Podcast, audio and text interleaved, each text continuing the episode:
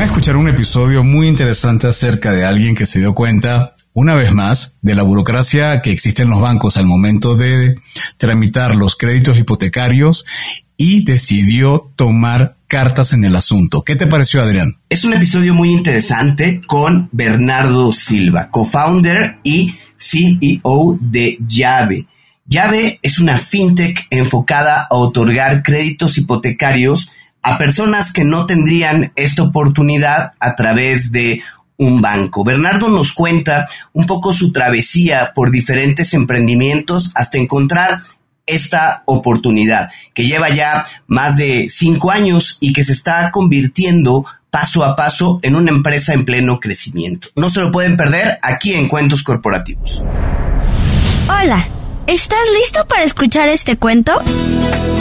Vas a disfrutar de grandes historias y valientes protagonistas. No pelean con dragones, pero peor aún, se enfrentan al mundo real. Y como todo cuento, este también empieza con un había una vez. Que lo disfrutes.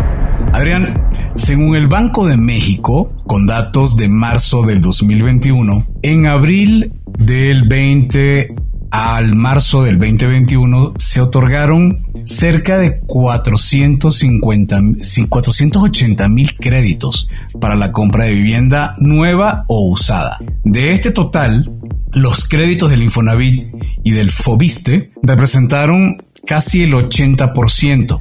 De estos, los de la banca comercial fueron 21% y apenas el 1.7% fueron créditos otorgados por otros organismos públicos. ¿Qué te parece? Pues mira, la verdad es que es una es algo muy interesante, ¿no? La necesidad de tener un lugar donde vivir siempre existe y se ha observado que el número total de créditos para adquisición de vivienda pues tuvo una pequeña baja previo a la vivienda a la pandemia, pero eh, repuntó de noviembre hasta marzo del 2020 y eh, el impacto realmente de la pandemia ha sido pues casi casi nulo, más bien el número de créditos se ha venido estabilizando.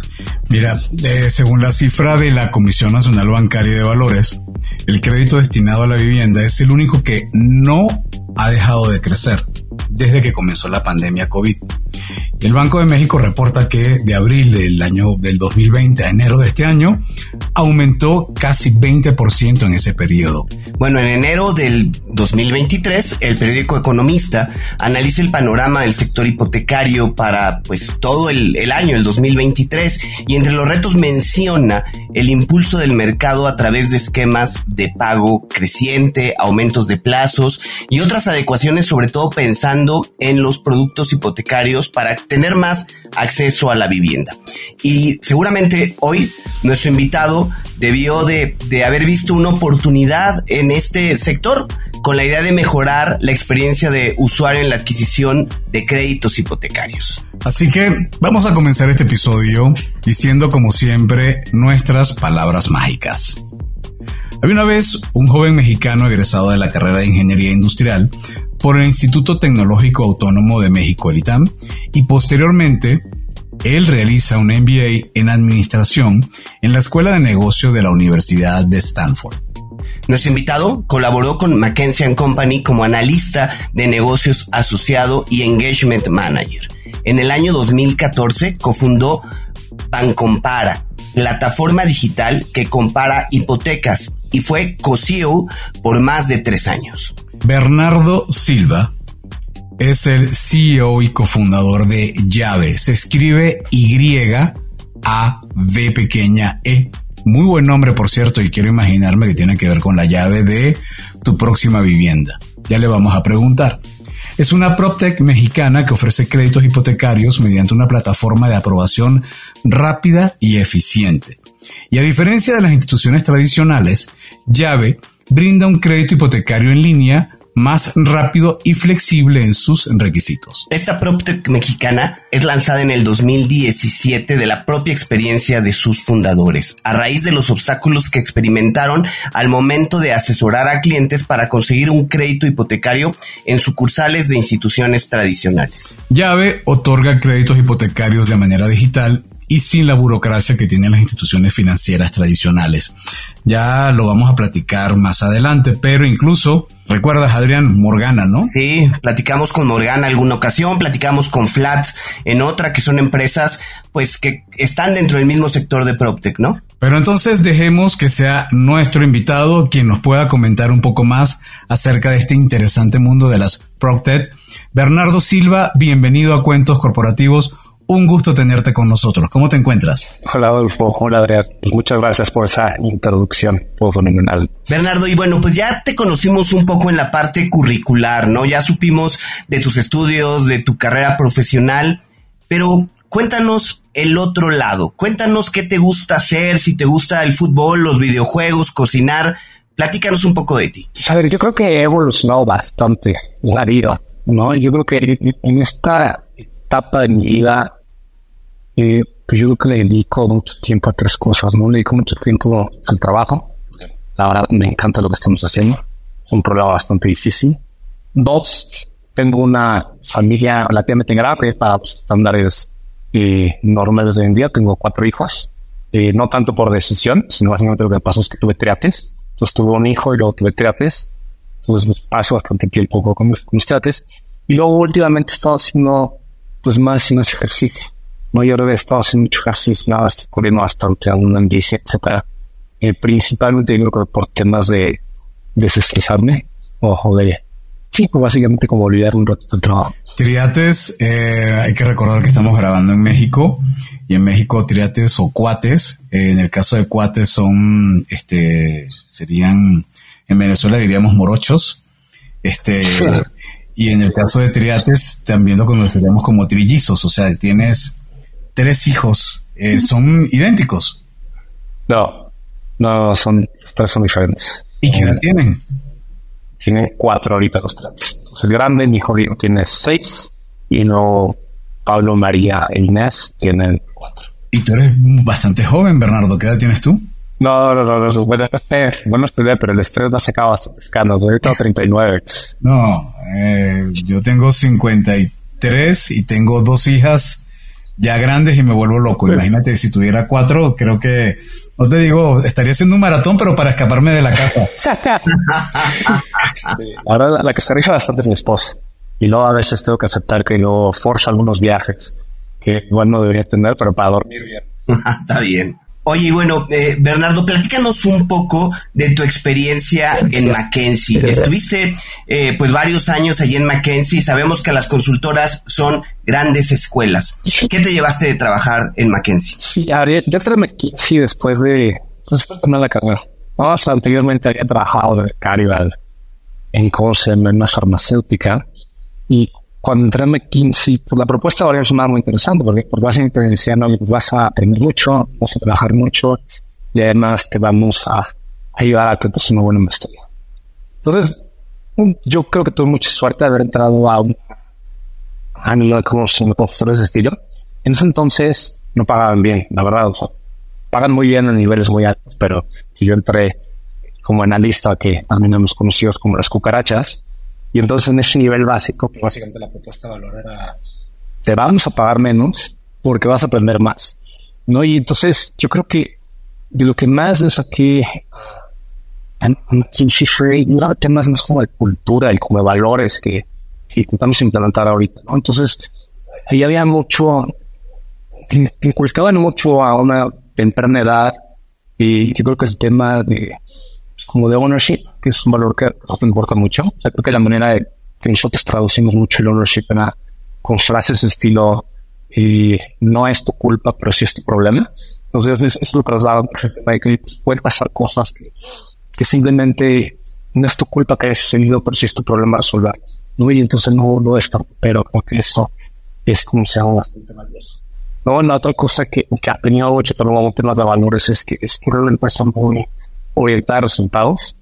Y entonces pues, era como que muy claro lo que tenías que hacer para llegar al siguiente nivel, era muy claro lo que tenías que hacer para, la maestría, era muy claro eh, todo lo que tenías que hacer y cómo lo hacías, era un poquito diferente cada quien y con lo que les importaba es tener resultados.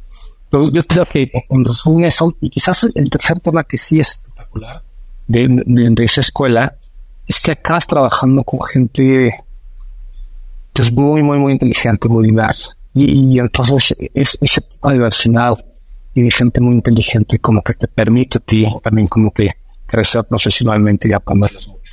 Entonces yo diría que en resumen eso son las cosas que más me sacaron la más allá del aprendizaje técnico en las industrias, yo creo que lo más interesante es lo que mencioné anteriormente. Es como casi como un camino que se comenta mucho y sobre todo en LinkedIn vemos muchas historias de personas ex McKinsey o de Bain o de tipo de consultoras que luego eso les da un poco de facilidad o para entrar en el camino de las PropTech o de las SecureTech.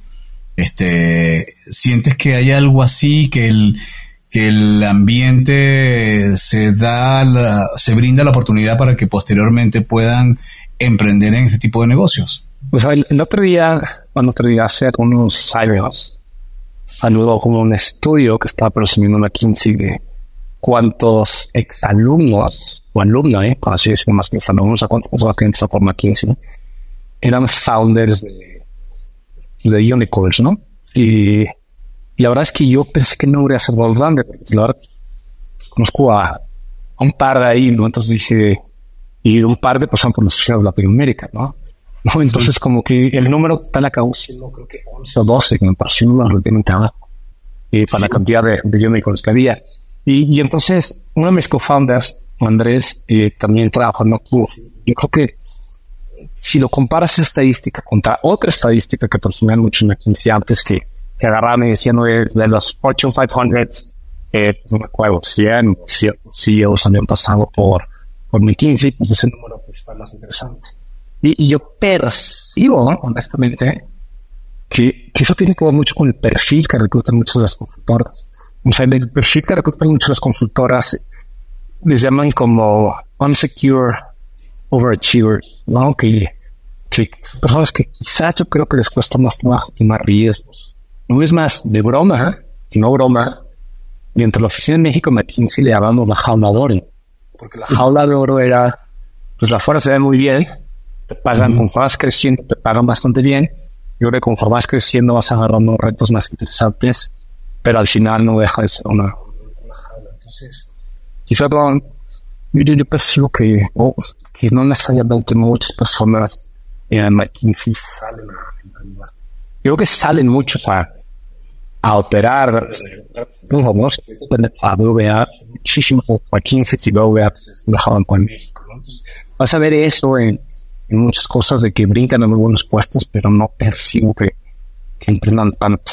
De, así de memoria te puedo decir, el CEO de Justo viene del mundo de la consultoría, el CEO de Kavak también. Sí, Carlos, sí. Carlos es el que tenía en mente los em, el CEO de Butterfly también, de hecho creo que creo que es ex McKinsey, por cierto. Eh, y eso es lo que me vienen así de la mente. Claro, estamos hablando de unicornios, de los, los cuatro que menos todavía justo me parece que era un unicornio, pero bueno, creo que está en vías de, o está procurando. Pero mm, no sé si también es porque del lado de la parte de financiamiento y de los fondos de inversión, como que se sienten un poco más seguros, tranquilos de saber que en el board de la empresa, de la startup, hay una persona que pertenece al mundo de la consultoría de las cuatro o cinco grandes, ¿no? Pues es, no, la, verdad no sé, aunque no, o sea, no, no conozco suficiente, pero, pero por yo percibo y traigo esa percepción, ¿no? hay data no es objetiva, pero, pero hay mucho founder de un correo que se pasó que vienen de, de. ¿no? O sea, pasivo, no sé si es un perfil que se van a vender nada. Y por eso pueden hacer mejor fundraising. No sé, yo que podríamos mantenernos aquí un buen rato y no llegaríamos a, a un tema nada más que por temas de percepciones. Ahora, eso no significa que, que, que no hay, que no haya muy buenos founders consultores. ¿no? Yo creo que sí lo hay simplemente, para la cantidad de personas que recluta consulting versus otras cosas, no se tiene más éxito en carreras eh, de empresas más grandes, ¿no? Así es esta comparativa de, los Fortune 500 versus, versus startups. Okay. Oye, Bernardo, eh, platícanos un poco de tu primer emprendimiento, Bancompara. Estuviste, eh, pues, en esta organización un poco más de, de tres años. Eh, ¿Cuál fue tu experiencia? ¿Qué, ¿Qué, aprendiste? ¿Cómo tomaste la decisión de brincar de una consultora a, a ser, pues, un emprendedor? Platícanos un poco. Sí. No, yo, yo, lo que te diría es que cuando era McKinsey entré mucho con la mentalidad de pues, aprender. No decir, quiero aprender, quiero aprender y wow, tengo la oportunidad y la suerte de Y yo creo que desde muy rápido me di cuenta que, que no quería hacer una carrera de ahí y, y pues a mí llegabas mi papá, mi tío, eh, personas, mi abuela en ese momento, todos son un estilo como de, de emprendedores, empresarios.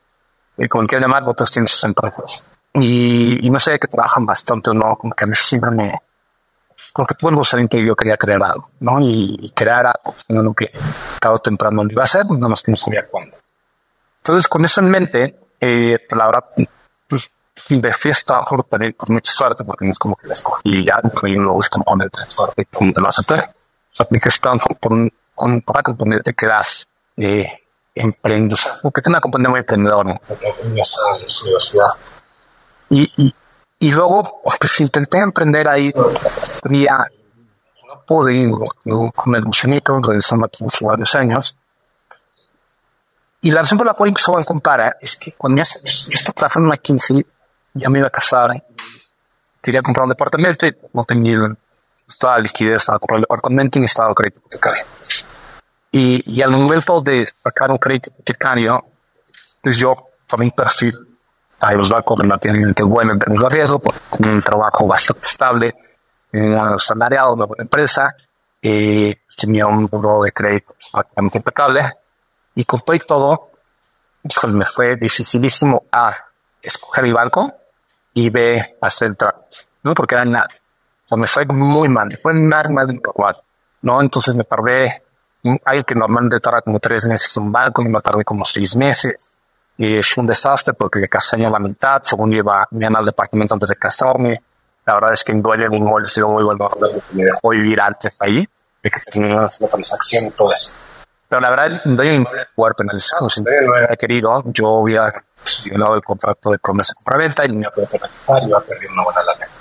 Entonces, todo esto para decirte que, que me quedé mucho con el gusanito de que, de que esa experiencia de sacar el crédito hipotecario fue un desastre. ¿no? Y, y, sobre todo me quedé mucho con el gusanito de, oye, pues un crédito hipotecario no lo sacas cada semana, ¿no? lo sacas una vez en tu vida. ¿no? Y no te lo enseñan en la escuela lo que es un notario, lo que es un particular es una avalúa, o sea, esas cosas simplemente no sabes. Y adicionalmente te vas a endeudar pues, bastante durante 20 años, etcétera, ¿no? Entonces creo que es una decisión un poco difícil. Entonces me quedé mucho con la idea que dije, este tema de la hipoteca se puede hacer de una manera y mucho más fácil, ¿no? Entonces ese fue como que la, la, la primera componente de cómo emprendimos compara. Y la segunda componente de cómo emprendimos compara es que mi socio y co-founder y que sigo operando compara este Julio, Julio es no quiero inversión y Julio como que tenía muy claro que, que después de tiempo no iba a renunciar a su trabajo en inversión y también quería emprender.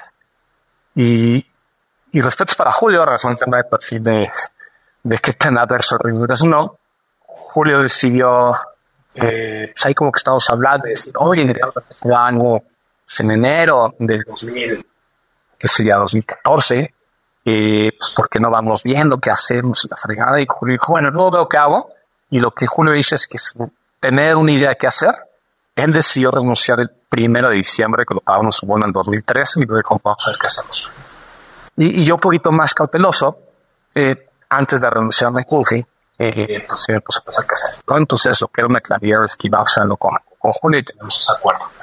Entonces, entre varias ideas que hubo, pues acabó, ganando es este concepto de, del comparador y pues, bancario. ¿no? Empezó, pensamos en hipotecas, que lo, lo que yo había la experiencia, lo que queríamos que le decimos difícil, y así empezó Bancompara. ¿no? Entonces la lógica de Bancompara era tener una herramienta digital que le permitía a los usuarios comparar los diferentes productos bancarios. Lo que va pasando con Bancompara es que empezamos con el mundo hipotecario, ¿no? a comparar hipotecas, y en Bancompara nos quedamos comparando hipotecas.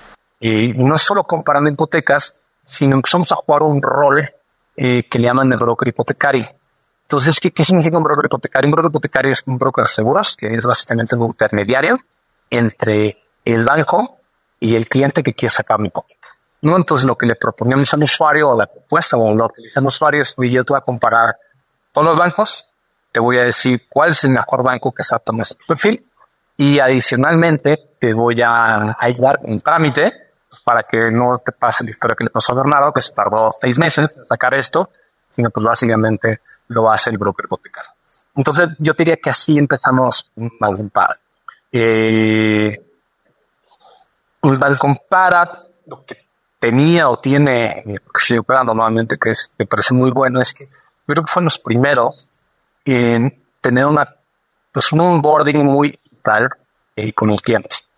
¿no? Entonces tenían unas herramientas que el cliente podía la página, simular diferentes créditos hipotecarios, eh, ver pues, los pagos que tenías que hacer, penalidades, las diferentes comisiones, etcétera.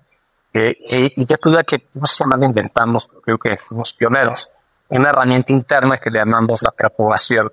Que, esa preaprobación, por ejemplo, lo que le estamos a era, oye, no, no integres un expediente para que luego se lo vienes al banco y luego que el banco te diga está rechazado porque tienes este tal de crédito. Vamos a nada más integrar ese expediente te a tardar algunas semanas sin esfuerzo. ¿Por qué no nos autorizas a nosotros en, en para a consultar tu historial de crédito y, y básicamente dinos cuánto ganas y en función de eso te digo si creemos que un banco te puede prestar o no y más o menos cuánto te puede prestar. Y todo eso hacía en tiempo real y todo eso se hacía como se llama digital. Entonces yo creo que ahí como que somos bastante pero se me compara empezamos a hacer eso. Entonces quiero estar una pausa y, no lo quiero que me estoy enfocando para, para que no se vuelva un monólogo esto. No, pero que aquí quería preguntarte, porque me, parece increíble lo que están haciendo en Bancompara porque bueno, también se ha visto en el crédito para vehículos, lo tenía muy desarrollado, me parece que era Santander. Exactamente. Y, es una herramienta súper útil. La pregunta que, o más bien donde yo estaba esperando es que me dijera por qué te fuiste de Banco Para. Exactamente. Entonces, siendo con la historia, eh, lo que era extremadamente frustrante en Banco Para es que al final dependías de los bancos y de sus procesos y de sus burocracias y no puedes escaparte de eso. Entonces, te voy, a, dar un ejemplo real para que, para que dimensiones esto. Nosotros adquiríamos al cliente digital. ¿Cuántos? Un cliente googleaba crédito hipotecario, aparecía ahí, compara, entrabas. Luego le decías, compara diferentes créditos. Ah, están todos estos. Luego, pruébate. Prueba en tiempo real. Ya a mí que, al comparar cree que los bancos sí me pueden prestar y que me pueden prestar X miedo. Perfecto. Luego empiezas a llenar una solicitud de línea. ¿no? Y pues cuál es tu dirección, a qué te dedicas, etcétera. Y luego lo que nosotros teníamos que hacer, o que hacía el proceso bancario, es que nosotros agarramos la información digital, imprimíamos la solicitud de crédito del banco, la llenábamos a manita, mandábamos un mensajero eh, a las bueno, a la, casa del, del cliente potencial para que el cliente la firmara. Tenía que firmarse con tinta azul y ya con eso yo llegaba con esto y esto se lo mandaba vía mensajería al banco para que el banco lo revisara. Y luego el banco me decía, oye, ¿sabes qué?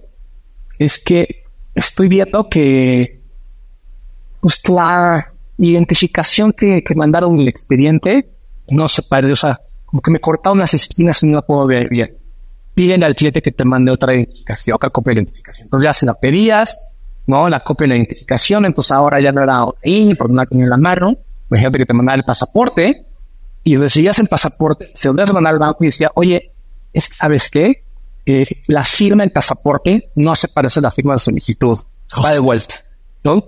Pero Y luego ya pues, el cliente de viaje, enojadísimo, evidentemente, entonces volvía a sacar una buena copia de su INE, eh, te la volvía a mandar se la mandas al banco y te decía a veces que es que ya estamos en agosto, entonces los comprobantes de ingresos nos tienes que actualizar.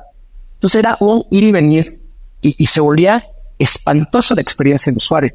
Empezaba muy padre en un mundo digital y muy rápido se volvía espantoso porque dependías de los bancos de una manera muy terrible. Entonces, lo que se volvía tristísimo de compara, o compara, es que lo que teníamos que hacer era hablar con el cliente y decirle, no, oye, fíjate Adolfo, eh, aquí está el compara, prepárate para vivir una experiencia espantosa, pero si nosotros estaría todavía más fea. Entonces prepárate para vivir experiencias pues, muy pues, preguntas muy tontas de los bancos, muy burocráticas de los bancos, para quizás tener que firmar las solicitudes varias veces. O sea, teníamos que manage expectations del cliente de una manera eh, terrible. Y entonces ese negocio con esa lógica era muy difícil escalar. Porque, porque se volvía súper manual el proceso, se volvía muy operativo el tema de las solicitudes. Y luego, ya no voy a meter al detalle, pero también la otra cosa que pasaba mucho es que los bancos también eran medio, eran bastante inconsistentes con las respuestas de, de, las autoridades de línea de crédito. ¿no? Entonces te podía pasar que tenías a dos perfiles idénticos y a uno le autorizaban más, otro le autorizaban menos, uno te lo rechazaban por esto, otro te piden otras cosas. Entonces, todo eso te permitía que fuera muy poco para parametrizar un modelo, que no podías capturar nada, que, no podías hacer nada muy eficientemente. ¿no? Eh, y, y hoy por hoy los brokers, ellos tienen ¿no? O sea, ahorita menciono que, que Morgana estuvo ahí en su programa, o sea, Morgana relativamente nuevo. ¿Qué nombre la chava esta? Pues la chava esta, la tiene co-founder. Trabajó en Scotiabank con Paulina. Sí, sí. Ella hasta cierto punto conoce el proceso bancario, la pero así la van a sufren, sufren y, y, si no te lo digo, sí, la sufren y, ya siguen sufriendo porque tienen ese, esa planta de los Entonces ahí es donde yo siempre dije, si yo pudiera prestar con mi dinero, ¿no? O con el dinero de la empresa, pues yo sí quería una experiencia mucho más centrada al usuario, ¿no? O sea, yo quería una experiencia donde fuera lo más digital posible, donde tuviéramos un valor de transparencia radical. O sea, proceso radical para mí es decirte, a no te puedo prestar, porque resulta ser que en tu comprobante de ingresos aquí me apareció ¿no? O sea, como queríamos que esto no sea un black box, sino que hubiera una transparencia radical, que fuéramos muy buenos comunicando, que entendiéramos que el crédito hipotecario es más necesario, lo que en realidad quieres es comprar la casa. Eh, y el crédito es un vehículo para comprar la casa. Entonces, todo este contexto para decirte que desde las no podíamos tener esa innovación como tal. O sea, como en Compara no podíamos transformar la industria hipotecaria porque tenías una alta, alta dependencia en los procesos bancarios que, si ahora vamos a la parte más técnica, los mismos procesos bancarios requieren una regulación, ¿no?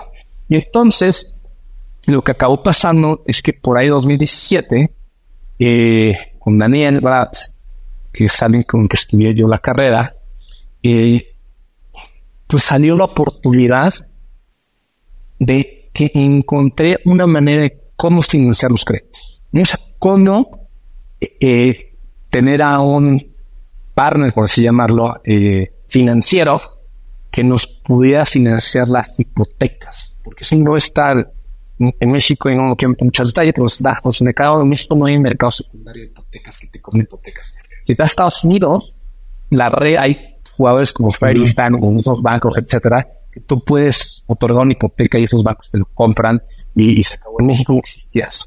Entonces ahí es donde cuando vi la oportunidad de decir, hay una gran oportunidad de, de cómo se llama, de dar hipotecas ya con el financiamiento asegurado y pues ya con una autorización de la CND parte más o etcétera, etcétera. Pues ahí es donde vimos, oye, esta empresa eh, sí puede realmente suplir de una manera importante a la industria hipotecaria porque controlabas el proceso punto a punto, ¿no? O sea, controlabas todo el proceso desde el principio a fin, como tú quisieras, eh, poniendo a los usuario antes, haciendo digital, automatizando muchas cosas, etcétera, etcétera. Entonces, por eso, al final me acabé migrando a Compara. Julio se quedó en... Perdón, me acabé migrando a Llave y Julio se quedó en Mancompara y básicamente eh, al final en Mancompara encontramos un socio espectacularmente bueno que se me Edgardo, pero ayudarla a operar y pues básicamente yo me quedé como inversionista minoritario y pues me venido comprando acciones de la Trabajamos mucho en conjunto y los manatrietes, pero pues ya es otro negocio. Oye, y bueno, pues eh, la idea ahora, después de que nos has platicado un poco toda la historia, es entrar de lleno a qué es llave, ¿no? Y a cómo está conformado, porque eh, por lo que comentas, son una empresa totalmente financiera también, ¿no? Porque manejan los recursos. Pero antes de que nos contestes, vamos a ir a una pausa y regresamos para este, responder esta pregunta. Hola amigos de Cuentos Corporativos, soy Andy Llanes, cofundadora de Voz la aplicación de wellness y fitness digital que está ayudando a las empresas a incentivar a sus colaboradores a ser físicamente más activos, obteniendo beneficios como una mejor respuesta ante el estrés, mayor concentración, más vitalidad y sobre todo mejorando la salud integral. Implementar WOS en tu compañía es súper sencillo y lo mejor es que con una sola membresía puedes dar este beneficio a toda tu plantilla. Escríbenos a hola.getwoz.co o ingresa a las notas de este episodio, haz clic en el link de contacto y déjanos tus datos. Entren inteligente, entren eficiente con vos.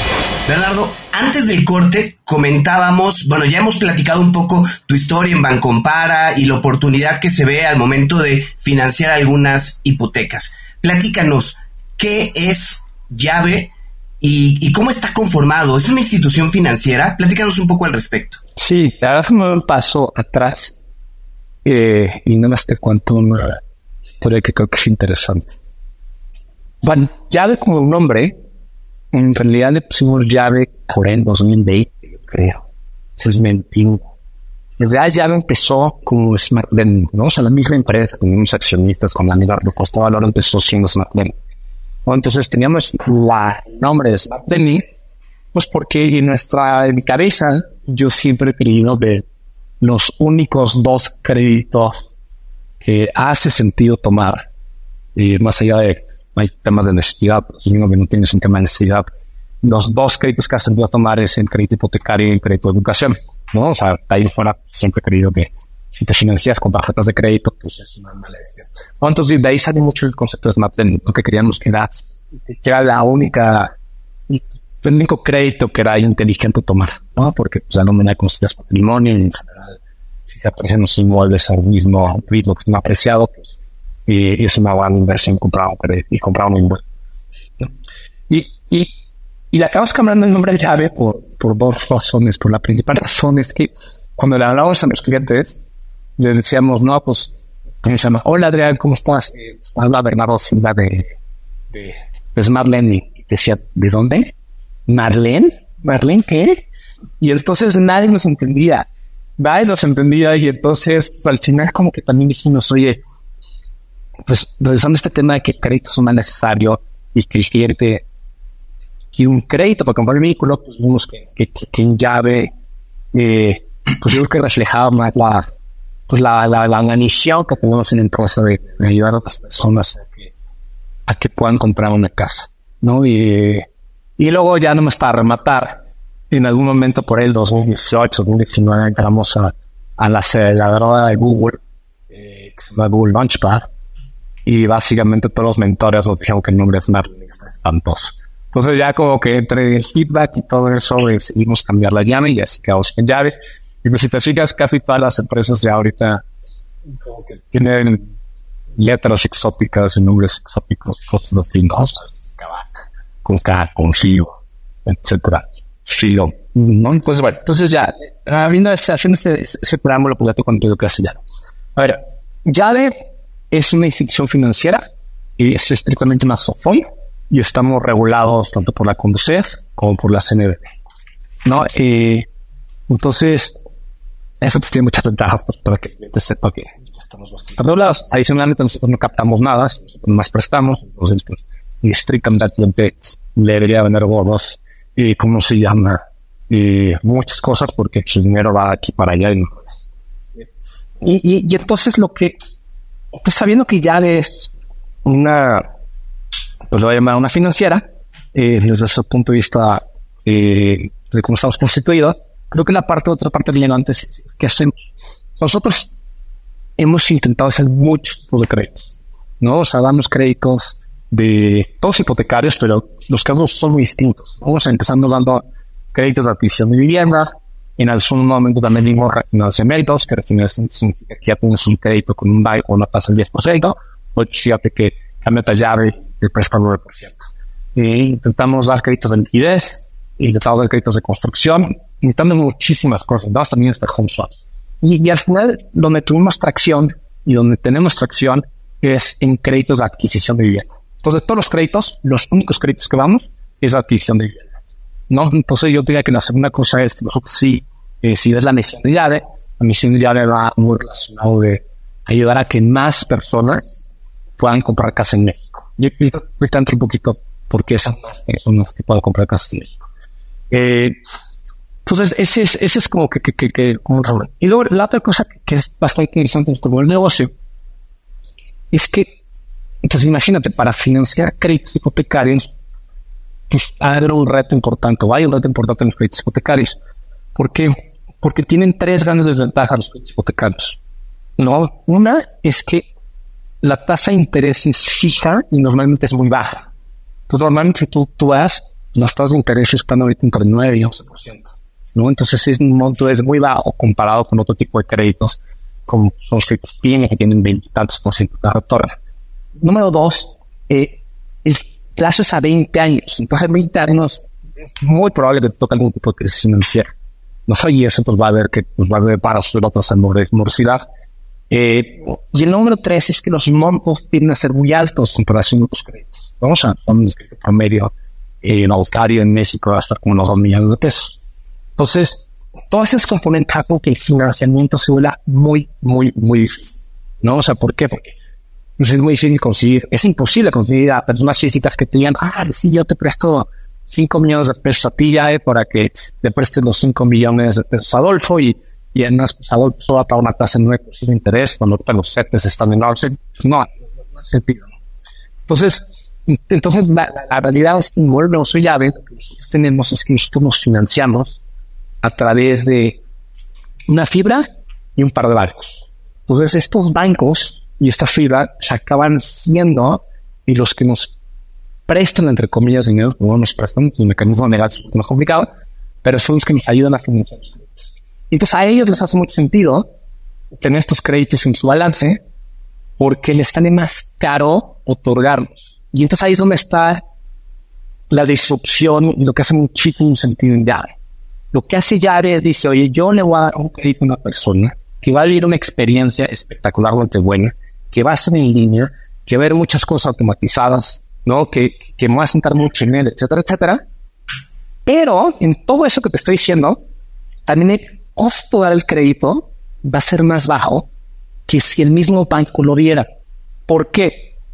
Porque si el banco da ese crédito, el banco tiene mucho más regulación tiene muchísimo más overhead, tiene mucho más procesos burocráticos y tiene muchas más cosas. Entonces, el darle un crédito a Adolfo un banco, que si lo de llave, y en términos de costo, o sea, lo que me cuesta todo el trámite y la originación es más barato en llave. Y entonces lo que nosotros hacemos, y es donde está entre nosotros, nosotros damos el crédito y luego nos financiamos con el banco. Entonces, para el banco, en ambos escenarios en que se fue vía la sucursal o que se fue vía llave, acá todo el mundo el crédito en su balance, pero con llave le sale más barato. O le sale más barato a un banco comprarme créditos a mí que original ¿No? Entonces, esa es así la premisa por qué existimos o por qué podemos hacer la opción. Oye, Bernardo, a ver, ahorita que comentas que el, que el crédito queda en el balance del banco, pues hasta ese punto es muy parecido a la labor, llamémoslo así, de un broker, ¿no? Pero ustedes no son un, un broker. Eh, supongo entonces que toda la parte de perfilamiento de riesgo crediticio, toda la evaluación de riesgo, eh, ¿la hacen ustedes y el banco da por buenos los créditos o usan un parámetro de riesgo establecido por el banco? Tenemos acuerdos de originación entonces, la gran ventaja que tienes es que yo hago la autorización del crédito, yo y el crédito, yo hago todo. Y básicamente te digo, oye, aquí está Adolfo. No, Adolfo crédito de 3 millones, Adolfo de Venezuela, Adolfo bla, bla, bla. Aquí está lo que gana de cuentos corporativos, etcétera, etcétera, seguro. Y ya acordado que a este perfil vas a prestar una tasa de X tasa. Y entonces, pues ya lo que hacen ellos es, no, perfecto. Ahora, Adolfo tiene que se porque la cobranza se la sigo haciendo yo. ¿No? Adolfo sacó un crédito llave, el contrato de créditos a lo que firma es entre llave y eso. Y otra vez, si regreso a Estados Unidos, eso es súper normal. Muchas veces si tú vas a un banco regional y sacas un crédito con el bank, bla, bla, bla, ese crédito acá viene en el balance de Freddie de Fannie, ¿no? Acá viene en ese balance, simplemente, pues, ¿a qué te le vale gorro? O sea, ¿dónde está el balance? ¿Dónde está su balance? Eh, simplemente pues así es como funciona, como es el modelo. Por eso tu comparativa con el broker hipotecario, lo que sufre el broker hipotecario es que él no controla toda esta experiencia en tu ente. El proceso de autorización de línea de crédito, pues tiene que llegar con un banco y decir que algo es, pues vamos a capturar estos ingresos, vamos a entendernos, a lo mejor te cae mal, etc. Y esa es la razón por la cual existió esta oportunidad eh, de, hacer eso. Y la otra cosa que también es diferente a un broker es que nosotros sí hacemos la cobranza en el crédito. Y la otra cosa que es muy diferente un broker hipotecario es que parte de nuestro ingreso depende del desempeño del crédito. Entonces, un broker hipotecario lo que tiene es, dice, oye, pues ya di el crédito, le ayuda a Adolfo conseguir su crédito. Si Adolfo paga o no, yo, broker hipotecario, me da igual. En el caso de llave, no me da igual. Me es muy importante que pague, porque si la cartera vencida empieza a subir, pues van a ser la llave los acuerdos que tengo. Entonces, en nuestro modelo tenemos, pues, creo yo, incentivos mucho más alineados con las instituciones que nos financian y B, nuevamente podemos controlar la experiencia, podemos automatizar los procesos a nuestra manera y eso nos permite dar un costo más bajo. Entonces, ahí te iba a preguntar muy rápido. Eh, escuchándote está el modelo de los que de los que venden y está el modelo de los que compran. En el caso del modelo de los que venden, eh, son consumidores que van a tocar las puertas de un flat, de un la house, este, de un homie. Y en el caso de los que compran, van a tocar la puerta de un llave, de un Morgana. Eh, en el caso de los que venden, el modelo de negocio está hecho muy parecido al de Kavak donde eh, tú quieres vender rápido tu departamento, yo me quedo, yo como empresa que, la Protec se queda con un 15 o un 20% aproximadamente del valor del, inmueble. En el caso de ustedes, digámoslo transparentemente, ¿cuál es el catch? Yo como eh, usuario que voy y digo, va, yo quiero ese departamento, me cuesta 3 millones de pesos, este, toca la puerta de llave, que más allá de, por supuesto que es una mega ventaja y estoy absolutamente de acuerdo con la, la tortura bancaria del siglo XIX, de, de, de, todo lo que comentabas al principio, es irracional, pero además de eso, ¿qué otra ventaja puedo tener yo como usuario con un servicio como el de, como el de llave? Sí. Entonces, a ver, yo, yo lo vería en dos dimensiones. La, la primera dimensión donde llave le ha ido cada vez mejor y por eso voy a resaltar el tema de la misión de llave de que es ayudar a que más personas puedan comprar su casa. Es que nosotros, con la de nuestros créditos, o con una amplia menos, como el 30% de nuestros créditos, el 40% de los créditos son créditos que el banco o no les prestaría o les prestaría menos. Entonces, ¿quiénes son estos perfiles? Estos perfiles son el que más tracción tenemos es extranjeros.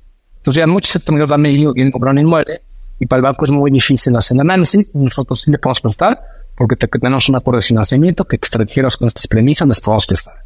¿No? Eh, de hecho, es los bancos tienen requisitos que son muy técnicos y muy chiquitos y en mi opinión bastante mensos que, que quizás no pueden estar eh, los, Y los otros tipos de perfiles, sobre todo son perfiles que les voy a llamar y tienen mucha volatilidad sus ingresos o tienen muchas fuentes de ingresos y, esas personas muchas veces el banco o se tardan muchísimo en autorizarles o les sacan autorizando 2 millones cuando en año entraron en 3 millones.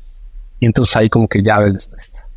Y, y luego ya tenemos un acuerdo de financiamiento que ha salido próximamente que, que sí va enfocado más en la base de la pirámide y ese va a ser muchísimo más flexible. Entonces, nosotros lo que, lo, que hemos visto es que si eres una persona que tiene un perfil impecable, ¿no? Y otra vez, gente en una escuela impecable, eres asalariado, etcétera, etcétera, todos los bancos están a prestar. Algunos con mejor proceso, algunos con peor proceso, pero todos los bancos están a prestar, ¿no? Y te puedes dar un poquito el lujo de, escoger. Eh, en el lado de llave, pues lo que va a acabar pasando es que en algunas circunstancias no va a ser más barato. O sea, el llave no compite por precio. Pues a veces sí somos los más baratos, no, pero en general yo te diría que no lo somos. Eh, pero lo que sí hacemos en llave es que es una experiencia que para que yo te haga una observa es muy poco el esfuerzo que, que tienes que hacer. Eh, y eso pues le gusta mucho a los clientes y también le gusta mucho a nuestros aliados, que nuestros aliados dicen, oye, tienes tú, ¿cómo se llama? Acá Adrián que sacar un crédito, ¿por qué no aplicas a Santander y aplicas a un tiempo llave? Y es quien te da la tasa o que te el monto que necesitas o el menor enganche.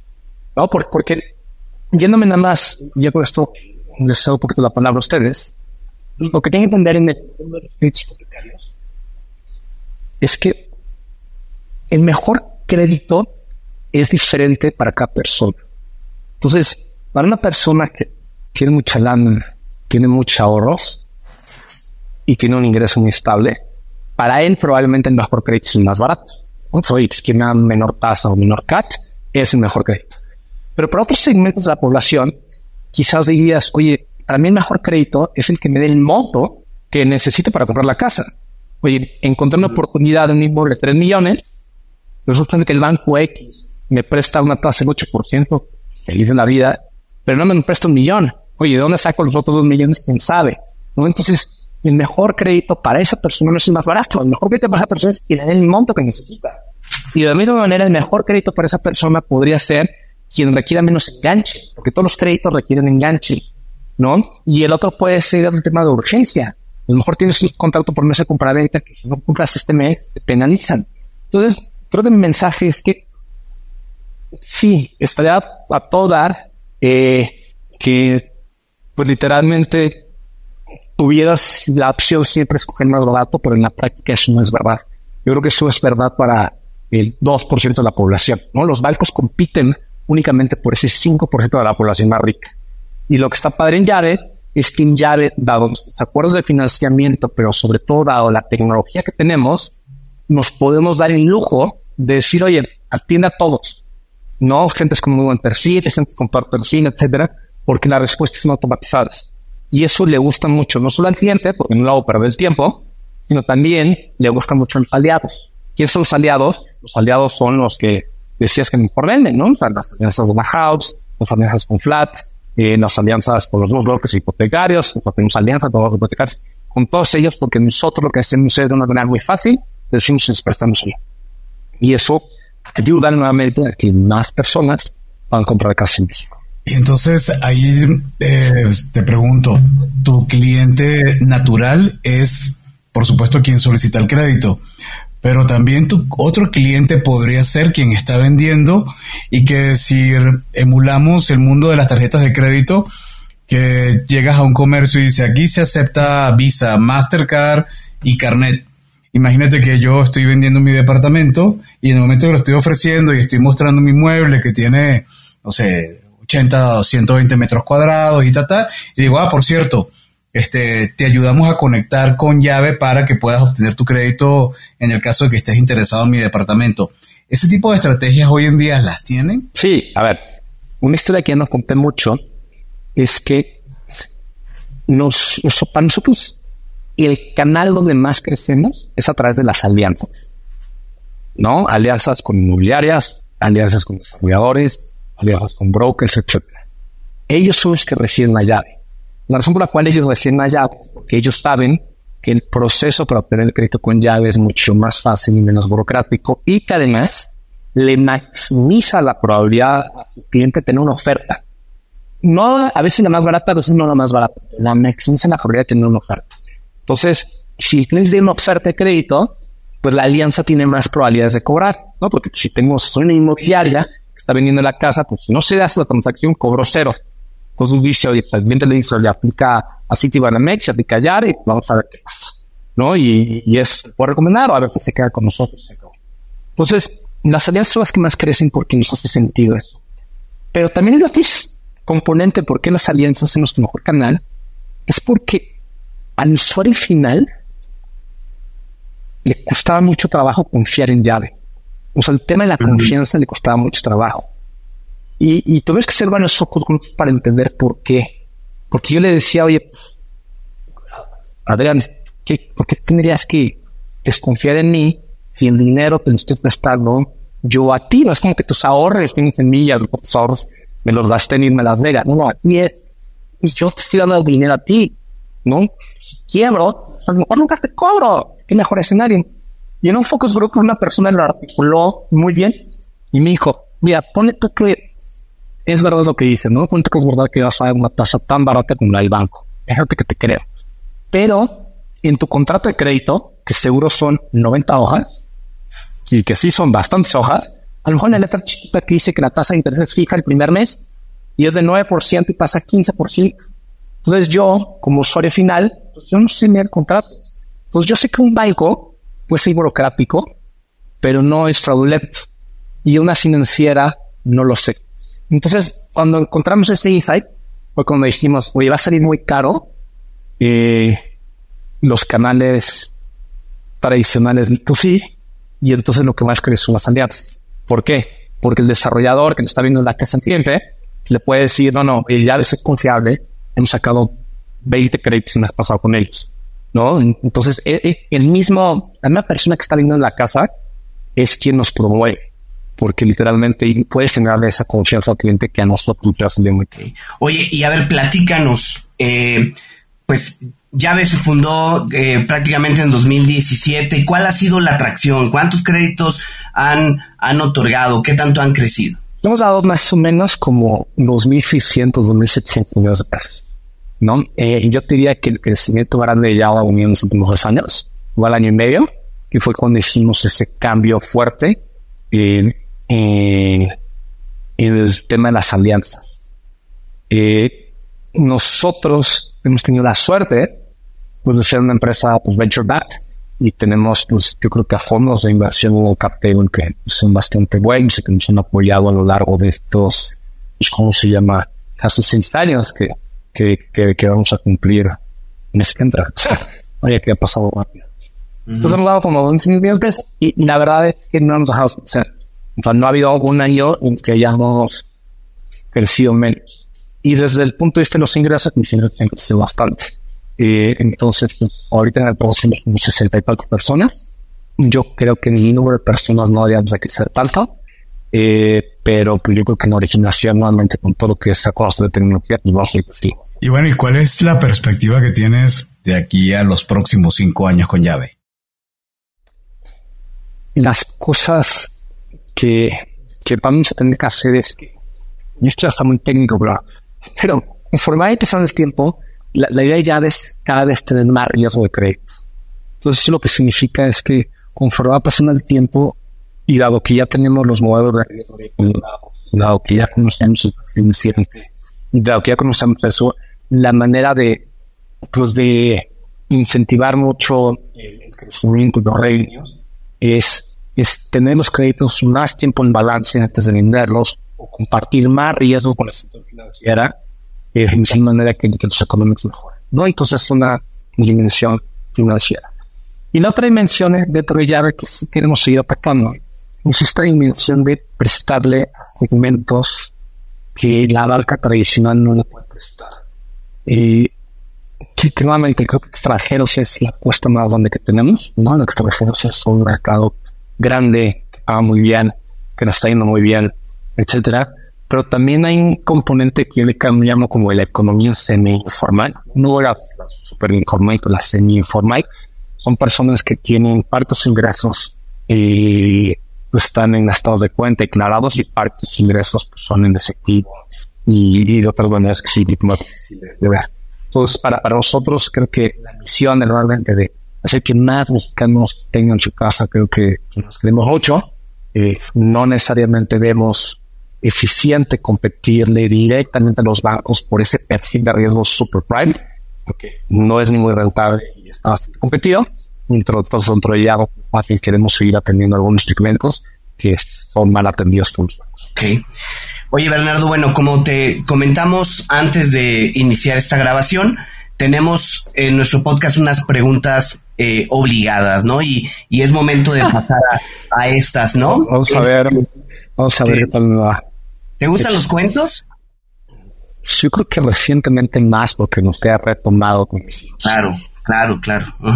¿Y tienes algún cuento favorito, algún cuento que les guste más a tus hijos y que, y que te haya, pues, este, llamado la atención?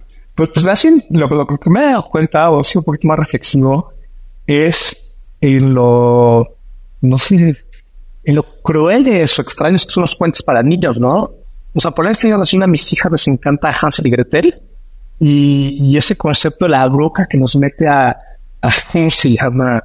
O sea, el estilo de jaula, engaño, una nota es rarísimo, ¿no? Entonces, yo diría que no tengo un cuento muy favorito, más bien tengo la reflexión de, de, que los cuentos infantiles que, que, eran populares, que nos contaron a mí chiquitos, que ahorita les cuento a mis hijos, son muchísimo más crueles y violentos de, de lo que me hubiera imaginado. ¿Tú sabías que el original cuento de la caperucita roja, bueno, no sé si a ti te lo contaron así, yo lo justo lo estaba platicando en estos días con mi esposa, es que el cazador llegó, le abrió la panza con el cuchillo al lobo, le metió piedras, la, lo coció y cuando el lobo fue a tomar agua se ahogó este, es una concepción bastante cruel, ¿no? O sea, yo no veo, no me veo hoy contándole a un, a un, niño de cinco años, no, bueno, llegó el, el cazador, le cortó la barriga, le llenó de piedras, hizo que se ahogara y que muriera en un proceso, este, bueno, en verdad que pasemos algo un poco más light, tienes un poco de razón, coincido contigo en eso. A nivel de literatura, digamos, incluso también puede ser de negocio. Eh, ¿Tienes alguna preferencia, algún autor y algún libro que recomiendes y que, o que te haya cambiado la vida? Wow. Sabes, yo creo que a mí, a nivel de literatura más como novela, eh, yo creo que el primer libro que realmente disfruté fue este de Cien los Malagados de Marx. Es un libro padrísimo y, sabes como que mis papás me obligaban a leer por leer y lo odiaba o no me gustaba tanto y ese fue el primer libro que que realmente diría que me cambió y por crear un poquito más amor por, por cómo se llama, por, por los libros, ¿no? Y ya es que después en su momento, cosas menos interesantes, quizás como Harry Potter, a mí me encantó. Lo leía mucho y lo veía pasar en unas películas como que me decepcionan los personajes físicamente porque los imaginan distintos. Y, y a nivel de negocio, creo que hay muchos, pero uno que a mí me ayudó mucho, que me recomendó, ¿cómo se llama? Un, un inversionista se llama Viadvartech. Y, y este, este, este Viadvartech, eh, una persona que se llama Patrick Lencioni o, o algo así. Y, y, habla también mucho por temas de cultura, pero, habla muchísimo de temas de cultura, de cómo puedes crear una, una empresa que sea muy high performing y que sería tener un tema de, de, personas y cultura y que es un buen equipo, también con el equipo y una buena cultura y siempre acaba triunfando en, un momento competitivo. Y la verdad es que yo pensé que iba a ser muy teórico ese libro y acabó siendo espectacularmente bueno porque esto lo opuesto es bastante pragmático, práctico y cosas que puedes implementar rápidamente. Entonces yo diría que serían mis reflexiones de libros. Ok. Oye, y en términos de alguna aplicación móvil o algún gadget tecnológico que utilices, ya sea en lo laboral con llave o fuera de eso en la vida personal? Pues la, laboralmente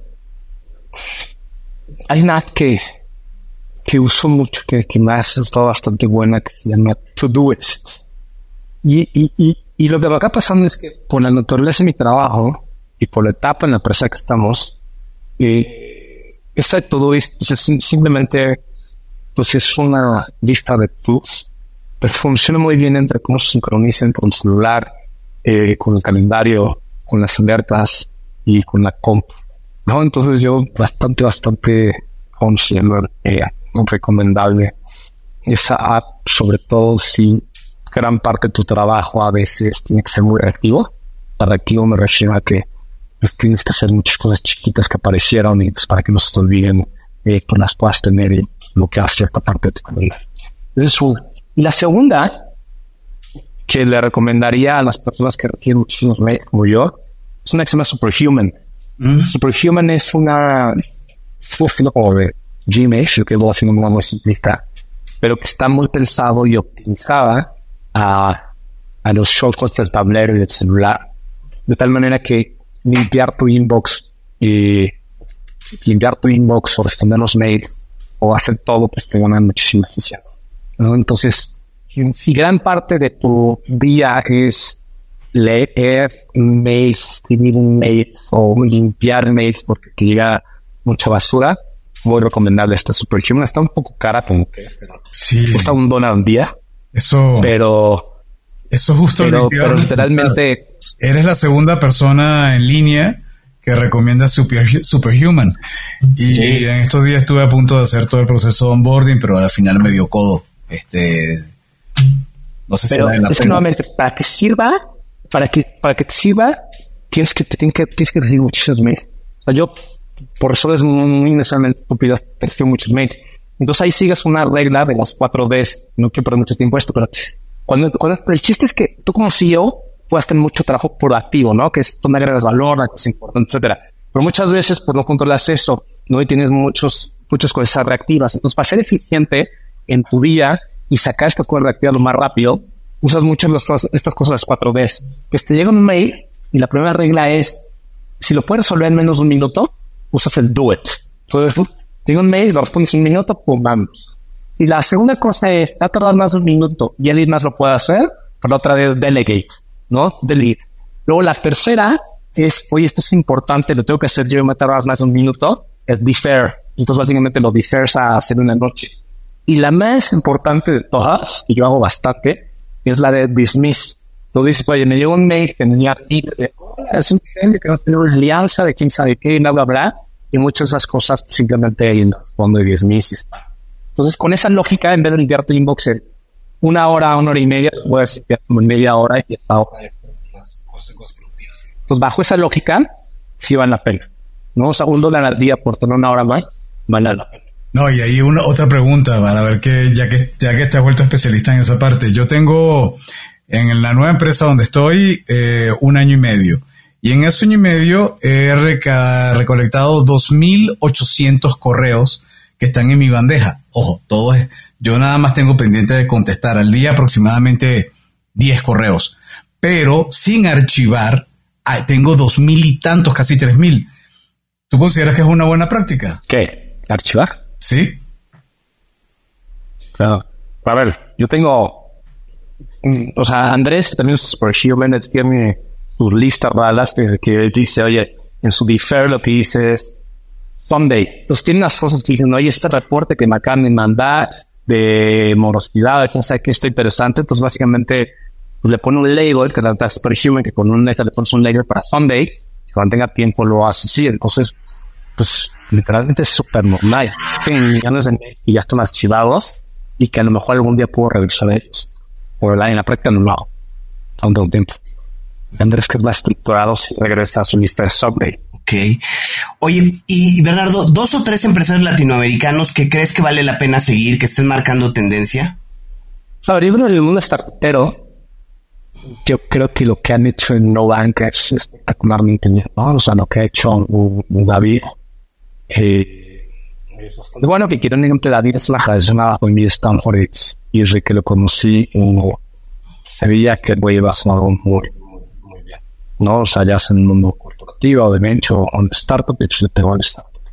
¿no? Entonces a mí Novak me parece una empresa espectacularmente bien ejecutada que hace cosas, como se llama? Eh, padrísimas. Y yo creo que más corporativo, a mí me encanta lo que hacen en Bing. ¿No? La, la, la verdad, yo tuve la oportunidad de trabajar en el McKinsey conmigo y la verdad fue un, lo que he hecho ahí ser mi genio espectacular. Entonces ha crecido muchísimo la pandemia en el mundo y, y, tiene una cultura padre, muy, orientada a la familia, con, con valores muy interesantes y de responsabilidad social, etc. Entonces, para mí, en dos dimensiones muy distintas, estas dos empresas de esos bastante. Y Bernardo, si alguien quisiera con contactar contigo, este, tanto en el plano personal como también en el plano de llave, ¿dónde lo puede hacer? A ver, yo creo que lo más fácil es literalmente que, que nos cambian LinkedIn. No, eh, porque si nos cambian mail, es muchísimo más fácil que, que el dismiss. y el dismiss inmediatamente. ¿no? Y el LinkedIn como que normalmente me da un poquito más de contexto de, de por qué me están buscando y, y eso, ¿no? Entonces normalmente el LinkedIn sí lo bastante y, y, nuevamente pues, si llega una persona pues con un interés genuino, pues normalmente lo, lo veo, lo entiendo y ya, según el conversación. Okay. Oye, ¿y la página de llave? Llave es llave.mx, con Y y con B. Ok, para que si alguien esté interesado en conocer más de los productos, de los tipos de crédito y todo esto, llave.mx. Oye, y bueno, Bernardo, ¿algún mensaje final que quieras compartir con nuestros escuchas? Arriba en el mundo hipotecario sería esta lógica de no dejen de comparar los créditos hipotecarios. O sea, creo que nada. El crédito hipotecario es un crédito en largo plazo, es un crédito que vas a sacar en tu vida, a lo mejor dos, y entonces eh, invertir un poquito más de tiempo al principio puede ser importante. ¿No? Y con esa lógica, pues que por allá, ¿no? Lo que acá también es que es que lo que van a ver es que por su aplicación es hiper mega fácil, muy rápido sanar ideas y si este crédito es para ustedes o no. Eh, entonces, es un primer mensaje.